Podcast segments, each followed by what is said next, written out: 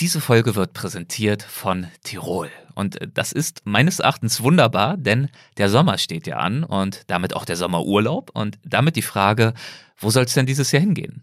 Ich war letztes Jahr für ein paar Tage in Tirol und ich fand es wieder großartig. Und auch in früheren Jahren hatte ich immer mal wieder die Gelegenheit, Tirol zu erkunden. Ob Städte wie Innsbruck, ob Nationalparks wie Hohe Tauern, da war ich als Kind oft, ob Burgen wie die Festung Kufstein oder Klettersteige in den Bergen oder auch das kristallklare Wasser des Aachensees, an dem ich ja vor ein paar Jahren mit André Schumacher unterwegs war.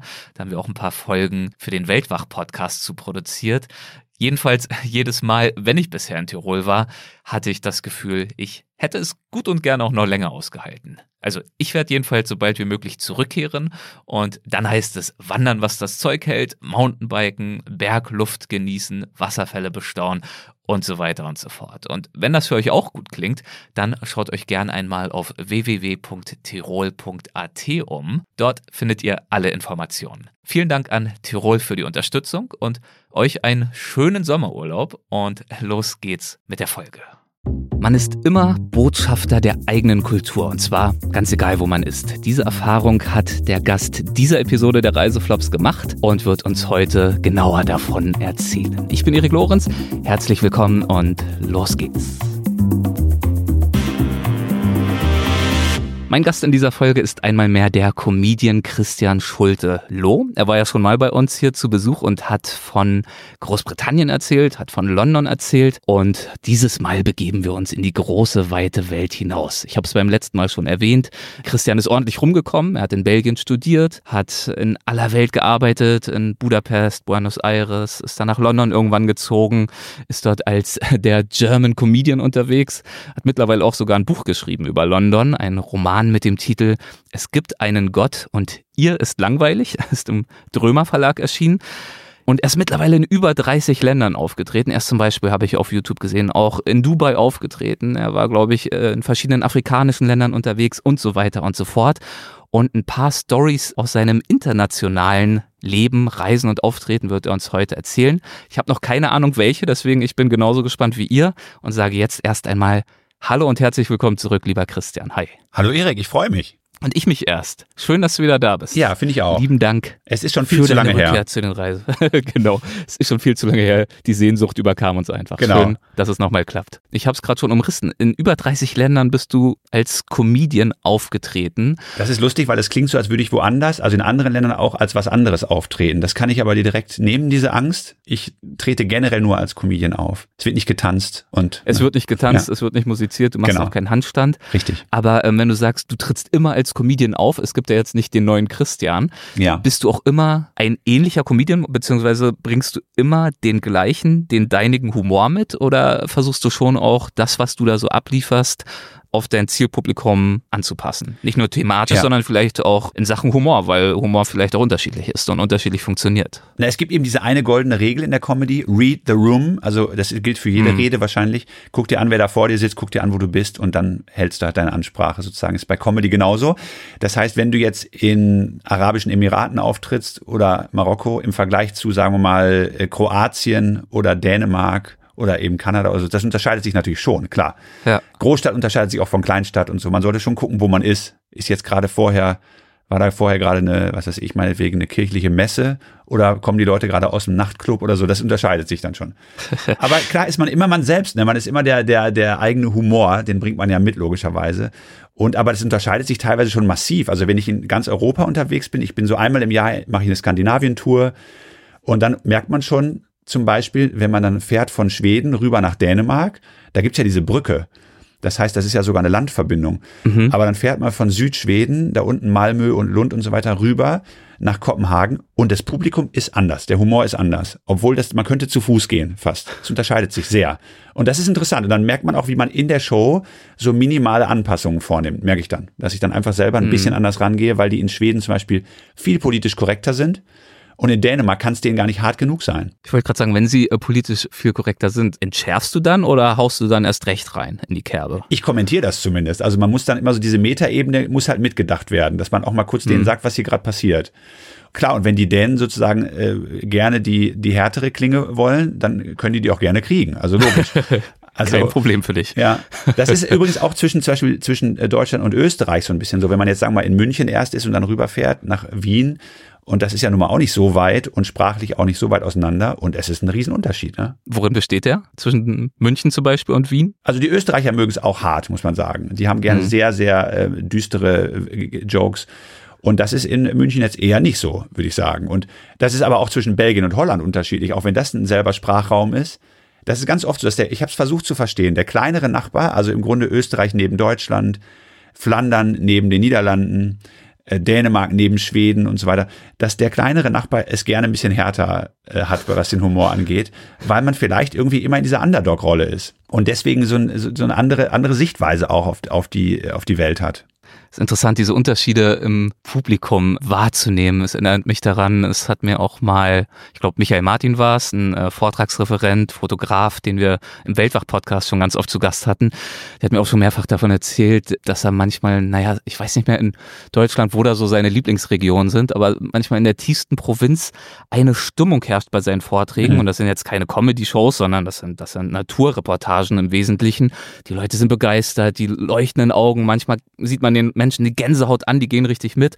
Und wenn er dann zum Beispiel, ich glaube, es war in der Schweiz, wenn er da unterwegs ist, keine Reaktion, grimmige Gesichter, in Falten gelegte Stirne, ganz skeptisch, äh, Kopfschütteln eher so, abfälliges Grunzen hier und da. Und er dachte dann schon, oh mein Gott, das funktioniert ja gar nicht hier. Eieiei, ich komme ja, wieder ja. in die Schweiz zurück. Und danach am Büchertisch, die Leute strömen auf ihn ein. Das war der schönste Abend, den ich seit Jahren ja. hatte. Und also, naja, also man kann es den Menschen auch nicht immer ansehen, aber deine Aufgabe als Comedian besteht natürlich darin, ihn dieses innere Gefallen, wenn es denn hoffentlich vorliegt, auch zu entlocken und das Ganze in ein Lachen münden zu lassen. Sonst ist so eine Comedy-Show natürlich äh, eine triste Angelegenheit. Genau, also es ist auch kaum nötig, dass jemand nach der Show sagt, wie toll die Show war oder eben nicht, weil das ist ja nun mal, das wird ja innerhalb von Bruchteilen einer Sekunde immer, ist es immer messbar. Ja. Ähm, ne, man, man hört sofort die Reaktion. Das ist ja das Schöne und das Schlimme an dem Job, dass man immer sofort ablesen kann, ob das jetzt funktioniert hat oder nicht. Das ist ja auch teilweise sehr schmerzhaft, wenn es nicht so ist, muss man auch sagen. Ne? Und genau darauf sind wir hier natürlich scharf, auf das Schlimme, denn wir sind ja hier bei den äh, Reiseflops. Deswegen genau. erzähl doch mal ein bisschen, wo und wann es schlimm war bei deinem ganzen Aufgetreten in aller Welt. Genau, schlimm ist es ja eigentlich nie, weil ähm, es, man immer weiß, man kann es verwerten. Also schlimm ist es, glaube ich, nur für Leute, die nicht beruflich die Möglichkeit haben, daraus eine Geschichte zu machen, die dann wieder zu Lachen führt. Ja. Aber ähm, es ist verrückt. Also vor allem ist es verrückt, auch wenn, wenn Dinge passieren, die einen erstmal fertig machen. Ich weiß noch einmal, sind wir aufgetreten mit ein paar Comedians, waren wir in Marokko. Aha. und sind da aufgetreten. Und man kann ja, wenn man das Gute ist, wenn man Comedy auf Englisch macht, kann man ja weltweit auftreten. Außer in Frankreich, sagen wir. Aber es bessert sich auch so ein bisschen. ja. ähm, und dann waren wir eben in Marokko mit fünf Leuten. Und dann sind wir aus dieser Ferienanlage, wo wir da aufgetreten sind, die hatten so ein Theater da, sind wir dann mit einem Mietwagen, den ich gemietet hatte, weil ich wollte unbedingt nach Marrakesch. Und dann habe ich gesagt, wir fahren da mal hin, alle anderen sind mit. Da haben wir also ein Auto voller Comedians, mal wieder fünf Comedians. Und wir fahren los aus dieser Ferienanlage und werden im ersten Kreisverkehr von der Polizei angehalten im allerersten Kreisverkehr. Wir waren gerade zwei Minuten unterwegs. Und dann kam dieser marokkanische Polizist und sagte, ja, ähm, auf, auf einer Mischung aus, aus allen Sprachen, sagte er, dass wir wohl jetzt irgendwie äh, nie wieder, also wir, wir würden nie wieder glücklich werden, weil wir jetzt unser gesamtes jemals verdientes Geld an ihn abgeben müssten, weil wir viel zu schnell waren. Und, ähm, in anderen Worten, willkommen bei uns. Genau, herzlich willkommen in Marokko. Schade. Hm. Und dann habe ich gesagt, wie schnell waren wir denn? Dann meinte er ja so und so schnell. Ich so, das kann überhaupt nicht sein. Das ist ja rein technisch auch gar nicht möglich. Wir waren im Kreisverkehr und sind gerade erst losgefahren.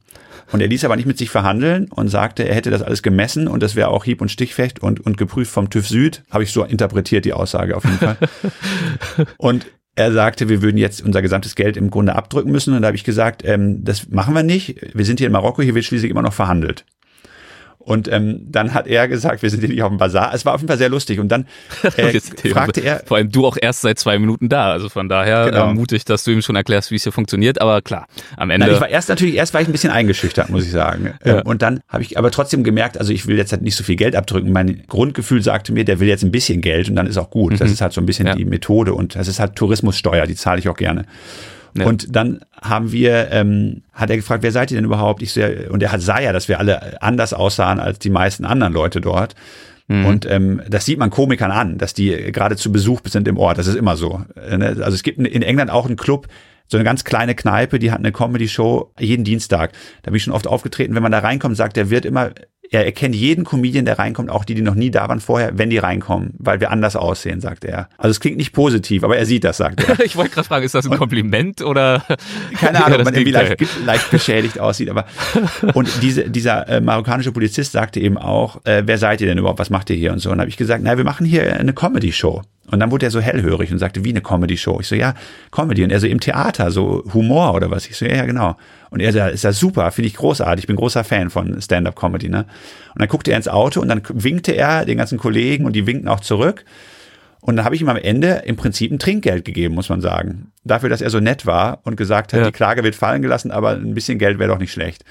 Und dann hat er das Geld eingesteckt und dann hat er noch auf seine zwei Kollegen gezeigt, haben wir denen auch noch ein bisschen Geld gegeben, aber wirklich wenig, so dass die halt mhm. happy waren, aber wir uns nicht so über den Tisch gezogen fühlten.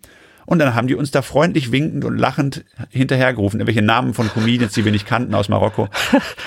Und es war fantastisch. Wir dachten erst, wir kommen in den Knast und am Ende hatten wir neue Fans, ne? Neue Fans, ja, so fantastisch. man ist schon beliebt als Comedian, ne? Also äh, ist jetzt nicht, als würde man sagen, ja, ich bin Politiker oder sonst irgendwas, sondern die Menschen schätzen, wertschätzen, dass ihr da seid, um sie und ihresgleichen, ihre Mitmenschen zum Lachen zu bringen. Ja, ich glaube aber Comedy ist, äh, ist sozusagen eine Extremform. Das heißt, ähm, Leute lieben es oder die finden es furchtbar. Also wenn sie es dann sehen, mhm. nicht pauschal, ne? aber wenn sie es ja. jetzt sehen, das ist so ein bisschen so wie, mein Vergleich ist immer wie beim Knutschen. Ne? Wenn man mit jemandem knutscht oder meinetwegen auch äh, Sex hat und es ist nicht gut, dann ist es sofort ganz schlimm. Ne? Also es gibt, glaube ich, nicht so einen durchschnittlichen Kuss. So, entweder ist es wirklich ja. sehr schön oder eine Katastrophe. Weil das ist, glaube ich, von der Natur so eingerichtet wahrscheinlich, dass man merkt, oh, das könnte ein Partner sein oder eben nicht oder eine Partnerin. Und bei Comedy ist es, glaube ich, auch so. Das ist entweder kaum zu ertragen, wenn es schlecht ist, oder es ist wirklich fantastisch, wenn es gut ist. Die wenigsten gehen nach Hause und sagen, das war ganz okay. Und genau davor muss ich ja sagen, hätte ich ja wahnsinnige Angst. Also da braucht man echt ein gesundes Selbstvertrauen auch, oder? Um sich diesem Schwarz-Weiß aus Reaktionen auch auszusetzen und damit zurechtzukommen und auch dann nicht zu verzagen, wenn es halt mal nicht gut läuft und äh, vielleicht sogar die Überzahl im Publikum den Eindruck macht, ja, so richtig happy sind sie jetzt gerade nicht. Ja, das ist, das fühlt sich dann lebensbedrohlich an, sogar gerade am Anfang, wenn man die, so, ne? die, die, Mittel noch nicht hat. Ich weiß auch die ersten ja. Monate und Jahre, wenn dann die Leute, die haben angefangen zu buhen teilweise, äh, gerade so eine ungeduldige, relativ betrunkene Masse in England. Ähm, und dann ähm, haben die mich von der Bühne gebuht und dann musste ich erstmal damit klarkommen. natürlich denkt man dann jeden Abend, ich höre auf, das mache ich nie wieder, das tue ich mir nicht mehr an. Ja. Und Zumal, wenn man vielleicht noch einen Plan B hat, dass man sagt, ich könnte auch einen anderen Job machen. Ne? Also das ist ja bei den meisten auch so. Man wird ja nicht mit, mit 18 Comedian, sondern man macht ja vorher noch was anderes meistens.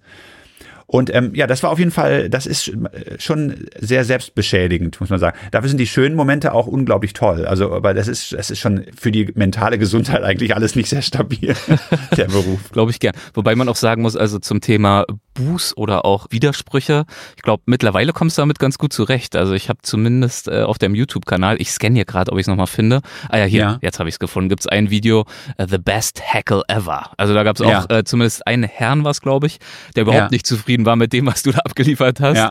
hat das auch lautstark äh, kundgetan, aber in dem Fall hast du dich nicht von der Bühne jagen lassen. Nee, genau. Das ist ja sowieso, äh, das ist ja Volkssport in England, dieses Zwischenrufen und das gefällt ja. mir auch sehr gut. Das ist ein Test. Also da möchten die Zuschauer und Zuschauerinnen möchten dann äh, testen, ob der auf der Bühne das Recht hat, dort zu stehen weil mhm. alle anderen sich ja auch für lustig halten. Klar, man ist ja auch lustig in England.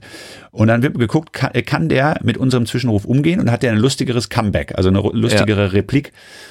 Und wenn man das schafft, dann äh, mögen die einen noch mehr. Wenn man es nicht schafft, ist der Kampf auch schnell verloren, muss man sagen. Ne?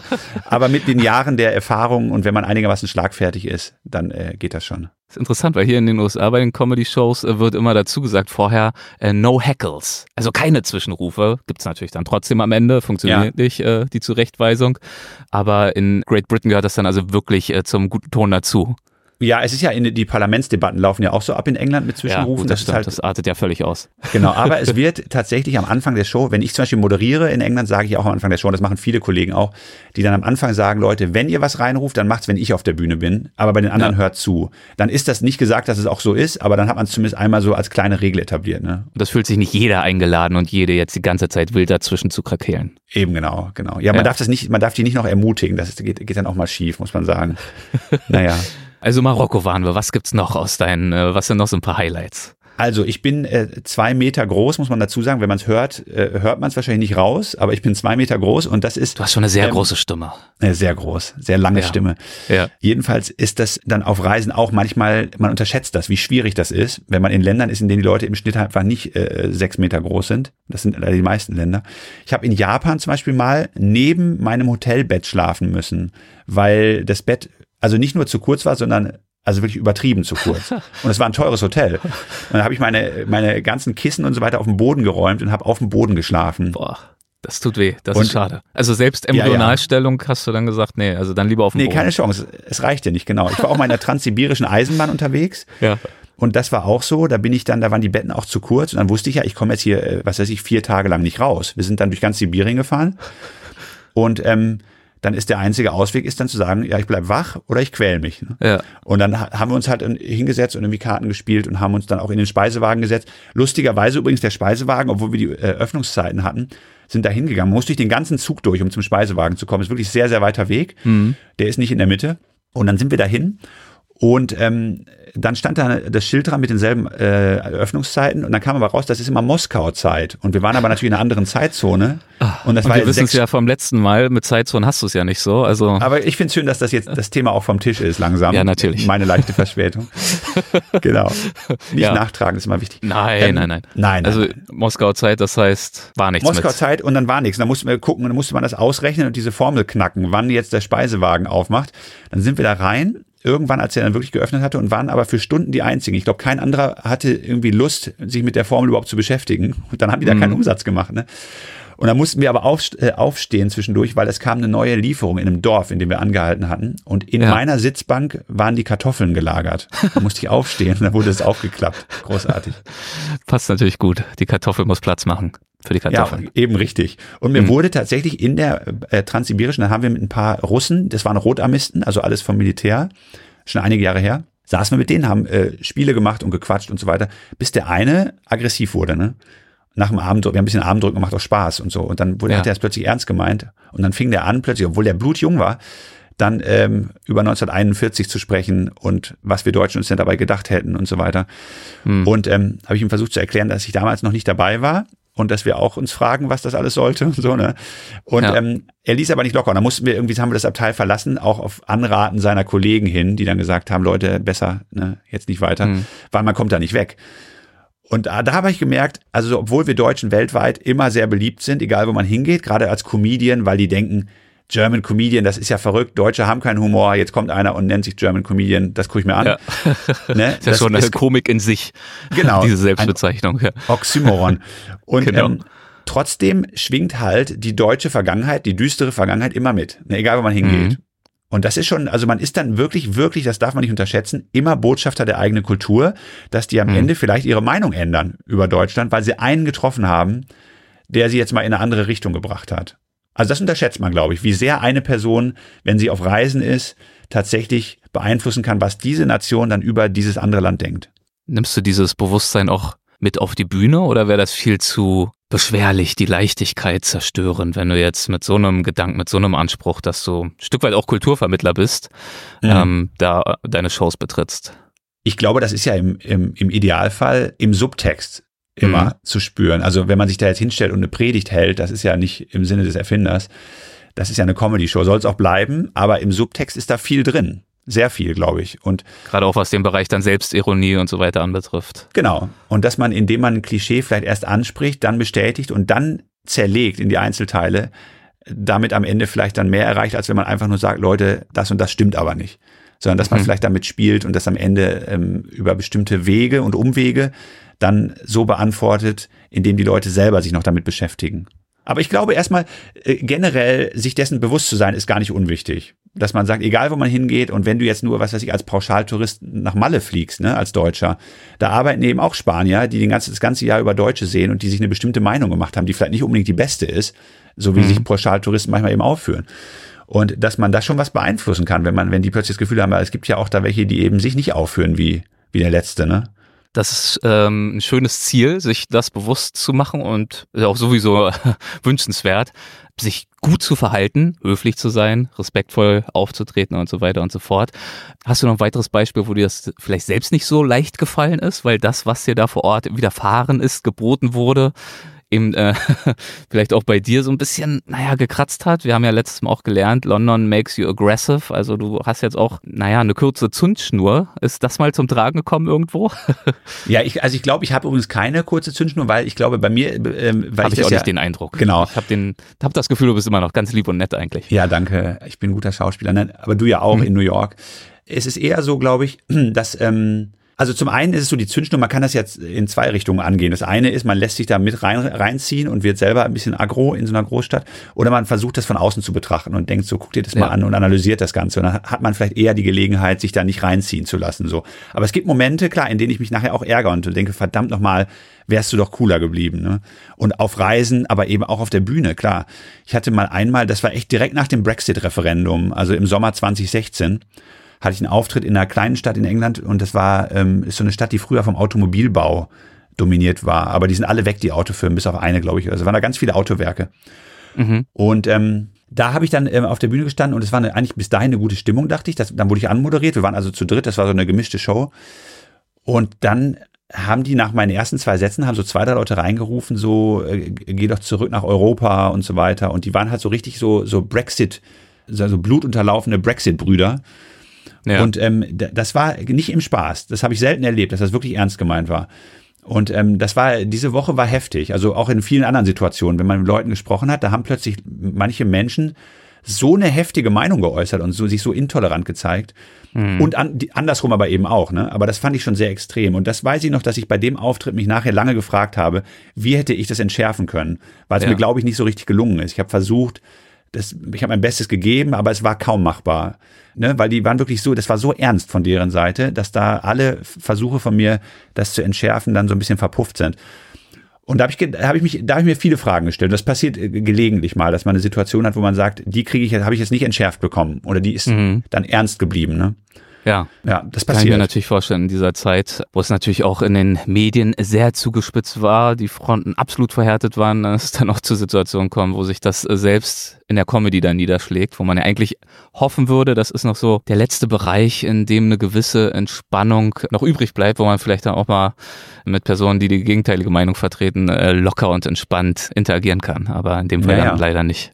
Manchmal nicht, nee wir haben es ja angesprochen, du, du, warst wahnsinnig viel unterwegs, 30 Länder, du warst in Budapest bist du aufgetreten, Buenos Aires. Hast du, hast du vielleicht noch eine, eine weitere, eine letzte Geschichte für uns? Auf jeden Fall, also ich bin in, im Prinzip ganz Europa habe ich abgedeckt, zum Beispiel ja. auch, was immer am spannendsten ist, finde ich, wenn man in Europa unterwegs ist, weil Europa ist ja, wird immer als eine Einheit gesehen, ist es glaube ich auch, weil wir irgendwie eine Kultur haben, gleichzeitig ja so verschieden, ne? so mhm. verschiedene ähm, äh, Gegenden. Und manchmal ist es halt, was wir gesagt hatten, diese Klischees, dass man sagt, die werden dann manchmal bestätigt oder, oder entschärft. Und ich weiß noch, als ich in Schweden war, Schweden ist ein sehr, sehr organisiertes Land, ne? Und man denkt immer, da läuft alles perfekt, sehr progressiv und so weiter. Und dann hatte ich einen Auftritt in Göteborg, da war ich schon ein paar Mal. Und mhm. dann kam da der Taxifahrer und äh, sollte mich, ich glaube, vom Hotel zur Veranstaltung fahren oder umgekehrt.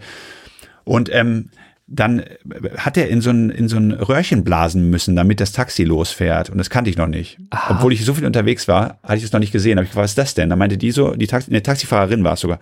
Die sagte, ja, das äh, müssen wir machen vor der Abfahrt. Das ist eine neue Regelung. Das ist also an die Zündung angeschlossen, wirklich. Und ähm, wenn da nur, nur wenn 0,0 Promille draufstehen bei diesem Röhrchentest, im Auto, ne, am eigenen Auto, dann zündet überhaupt dieses Auto. Das ist eine neue Regulierung. Fand ich total wahnsinnig und verrückt. Ja, und da habe ich gesagt, ähm, und hat, sie hat reingepustet, war auch 0,0, hat sich darüber natürlich ein paar Gags drüber gemacht und ja. so weiter. Und dann habe ich gesagt, funktioniert das denn gut, das Ding? Da meinte sie so, ja, aber ähm, die meisten Kollegen finden auch Wege, um das zu umgehen. Ne? Und ich so, okay, das beruhigt natürlich. Und dann hat sie ein paar Sachen erzählt. Die einen haben sich da irgendwie reingehackt oder haben da so ein Loch in dieses Röhrchen gemacht oder so. Und dann der beste Trick wäre aber, dass man ein Heringsbrötchen, was da eh sehr beliebt ist, Heringsbrötchen mit viel frischer Zwiebel, rohe Zwiebel isst und direkt danach da reinpustet. Und das würde angeblich das System aushebeln, wenn man vorher Schnaps oder Bier getrunken hat. Großartig. Sehr gut. Ist, wird das immer noch so praktiziert? Ist das jetzt, äh, ist das üblich in Schweden? Oder war das äh, das irgendeine Ausnahme, Innovation? Ja. Ich kann mir nicht vorstellen, dass das noch so ist. Das Ja. war vor ein paar Jahren. An die was von gehört. Und da war das so. Und ich bin oft schon in Schweden Taxi gefahren Mhm. und ich habe das auch nur da erlebt. Vielleicht war es auch so, dass die Bewährungsauflagen hatte, nur diese Frau. Kann und natürlich jetzt die auch sein. Geschichte erzählt hat, dass alle das machen müssen. ja, ja, das ist hier bei uns so üblich. Hm. Ganz Schweden. Ja, ja, ist klar. Sehr schön. Wunderbar. Gut, dann haben wir jetzt also äh, nochmal eine Taxi-Story aus äh, Schweden gehört. In deinem ersten Auftritt hier bei uns hatten wir auch eine sehr lustige Geschichte äh, von einer Taxifahrt in Great Britain. Da ging es auch im weitesten Sinne um Alkohol. Also wer die Folge noch nicht gehört hat, äh, darf dann natürlich auch gerne nochmal reinhören. Und auch nochmal der Hinweis, wer grundsätzlich sowieso an Great Britain interessiert ist, der sollte natürlich auch oder die dein Buch lesen, dein Roman. Es gibt einen Gott und ihr ist langweilig, so heißt das Werk. Christian, ganz lieben Dank für deinen zweiten Besuch bei uns. Vielen, vielen Dank. Das war wieder sehr, sehr kurzweilig. Danke dir, Erik. Ich fand's auch sehr nett. Vielen Dank. Bis bald. Mach's gut. Ciao, ciao. Tschüss. Ciao.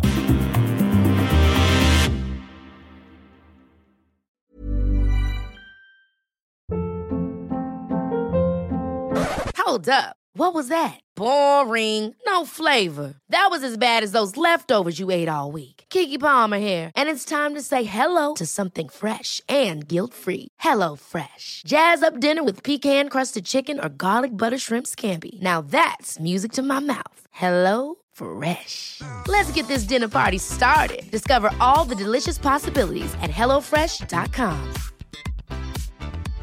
Imagine the softest sheets you've ever felt. Now imagine them getting even softer over time. That's what you'll feel with Bowl and Branch's organic cotton sheets. In a recent customer survey, 96% replied that Bowl and Branch sheets get softer with every wash. Start getting your best night's sleep in these sheets that get softer and softer for years to come. Try their sheets with a 30-night guarantee. Plus, get 15% off your first order at bowlandbranch.com. Code BUTTERY. Exclusions apply. See site for details.